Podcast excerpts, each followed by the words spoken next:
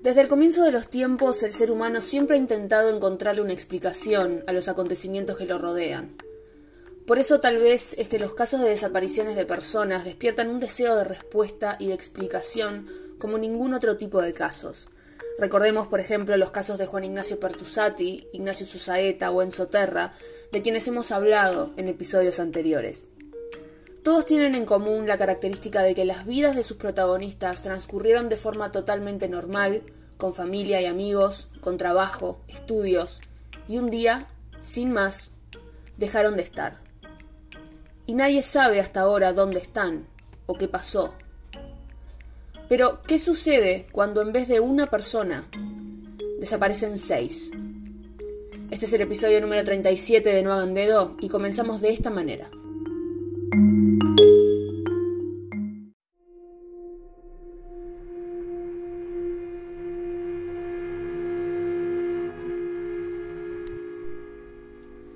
La estancia La Candelaria cuenta con unas 500 hectáreas y se encuentra en el pueblo de Crucecitas Séptima, a 50 kilómetros de Paraná, la capital de la provincia argentina de Entre Ríos.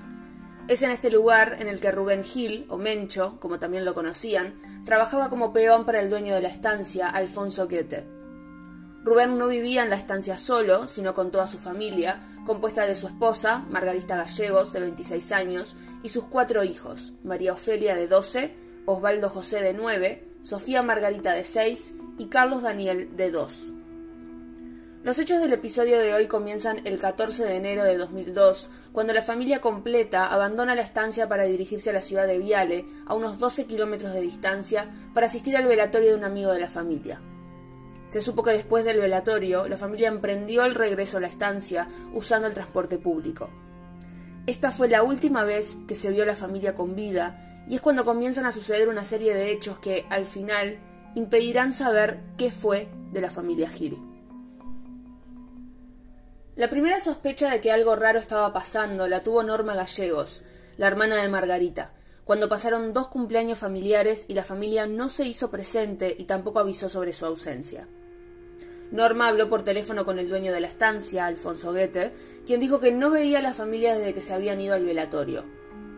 Desde que ocurrió el velorio hasta esa conversación telefónica habían pasado tres meses. Desde ahí hasta la denuncia de la desaparición de la familia pasaron seis. La investigación sobre la desaparición de la familia Gil, cuya carátula siempre fue, hasta el día de hoy, de averiguación de paradero, estuvo plagada de situaciones en las que abundaron la falta de seriedad y la falta de profesionalismo. La investigación comienza a mediados de 2003 cuando el juez Gallino ordena que se lleve a cabo una inspección del lugar. Nadie sabía qué había pasado con la familia, pero sí aseguraron que era poco probable, por no decir imposible, que se hubieran ido por cuenta propia, cortando todos los vínculos que los unían con la familia y con amigos. La familia no tenía cómo trasladarse, ya que no contaban con un vehículo propio, la época para conseguir trabajo no era la mejor, y Margarita, quien trabajaba como colaboradora en la cocina de una escuela del pueblo, desapareció sin cobrar su último sueldo. Cuando se realizó una investigación del lugar en donde vivía la familia, se encontraron con las puertas de la casa abiertas, ropa y juguetes, y hasta comida servida, todo como si la familia recién se hubiera ido con la intención de regresar. Se realizaron innumerables excavaciones y peritajes en la zona, todos con resultados negativos. Por supuesto, el principal sospechoso de la desaparición de la familia Gil fue el dueño de la estancia, el alemán Alfonso Goethe, quien era temido por los habitantes de la Candelaria, pero nunca pudieron probar que el hombre hubiera tenido algo que ver con esta desaparición, a pesar de las fuertes sospechas y a pesar de lo que se decía por ahí, que Mencho no se llevaba para nada bien con su patrón. Lamentablemente Goethe murió en un accidente de tránsito el 16 de junio de 2016 cuando perdió el control del vehículo en el que se desplazaba, una Nissan Frontera, se salió de la ruta y volcó. Y con la muerte de este hombre, tan temido por sus peones, la causa dio un giro. Un contratista rural llamado Armando Nani, que había trabajado para el campo de Goethe y que también conocía a Mencho Gil, se animó a hablar sin temor a represalias por parte del ahora fallecido estanciero. Nani acudió a los tribunales de Nogoyá, la ciudad donde se ubica la estancia, y contó su historia y su teoría. Los Gil no se habían ido de viaje ni estaban en otra provincia, como en su momento había dicho Goethe. Los Gil estaban en donde siempre habían estado, muertos, enterrados en algún lugar de la enorme estancia. Además aportó otro dato. Dijo haber visto a Mencho quejarse porque su patrón lo había mandado a cavar dos pozos, algo que realmente hiela la sangre de solo pensarlo. ¿Habrá Mencho, sin saberlo, cavado los pozos donde podrían haber sido enterrados él y su familia?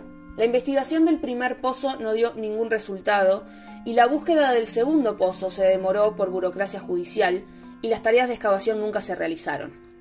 Recién comenzaron las búsquedas en diciembre de 2019, donde se tomaron 107 fotos del lugar mediante el uso de un dron y se realizaron informes con coordenadas de la estancia y del lugar señalado por Nani.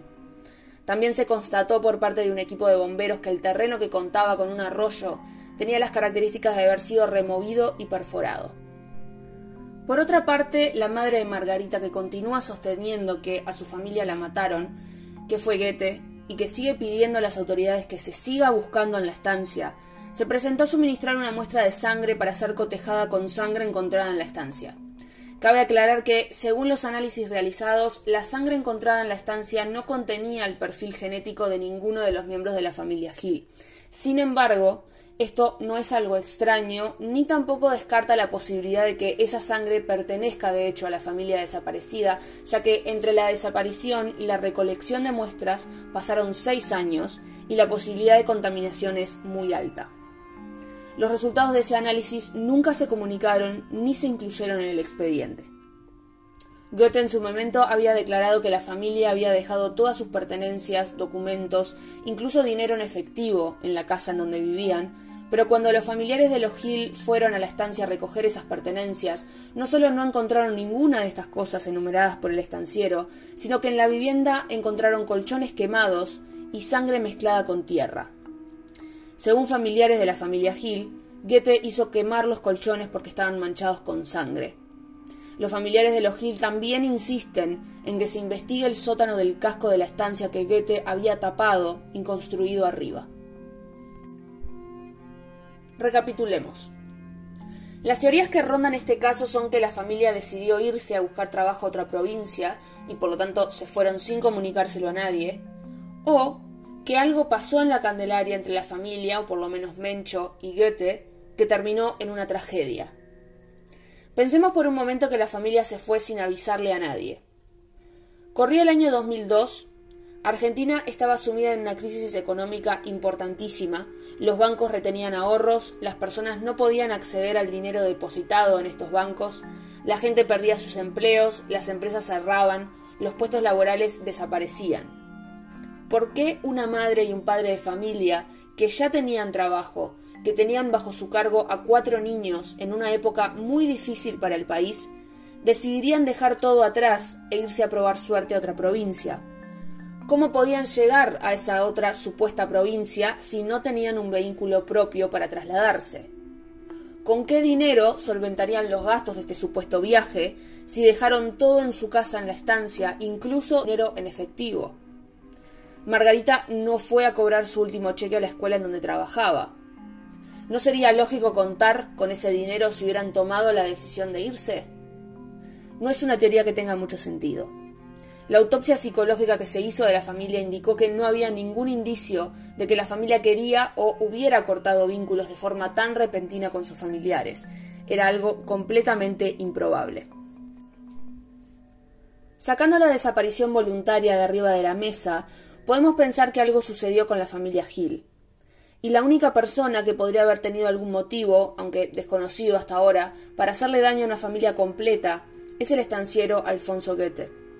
Como quedó claro luego de 15 años de silencio por parte de un testigo fundamental en la causa, Goethe era un hombre temido por la gente que lo rodeaba, a tal punto de tener miedo por la propia familia si alguien hacía algo que pudiera contrariar al estanciero. Pasaron tres meses antes de que a Goethe le llamara la atención que Mencho y su familia, empleados y habitantes de su estancia, no aparecieran por ningún lado. Goethe también había dicho que le parecía extraño que la familia no hubiera vuelto de los 90 días de vacaciones que le había dado. ¿Tres meses de vacaciones? Los familiares de los Gil siempre alegaron que Goethe nunca le daba más de 10 o a lo sumo 15 días de vacaciones a Mencho, como era que de repente le había dado 90. Por desgracia, nada de lo que se ha hecho hasta ahora ha dado resultado. Las investigaciones, bastante desprolijas y plagadas de demoras burocráticas, las excavaciones, los análisis, los sondeos, nada ha arrojado ningún resultado positivo que responda al misterio de la familia Hill. La familia extendida de los Hill sostiene que el culpable de la desaparición es efectivamente Goethe, que él hizo algo que produjo la muerte y la desaparición de la familia, y que escondió los cuerpos en algún lugar de las 500 hectáreas que constituyen la Candelaria, pero hasta ahora ha sido imposible probar siquiera la más mínima conexión entre los protagonistas de esta historia y la razón por la cual se los tragó la tierra.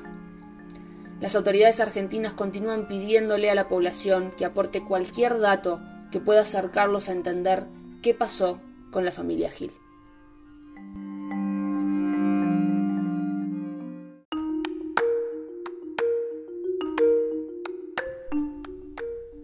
Gracias por escucharnos hoy. Pueden seguirnos en Instagram en noagandedo-podcast, donde encontrarán información sobre este y otros casos. Nos vemos en el próximo episodio.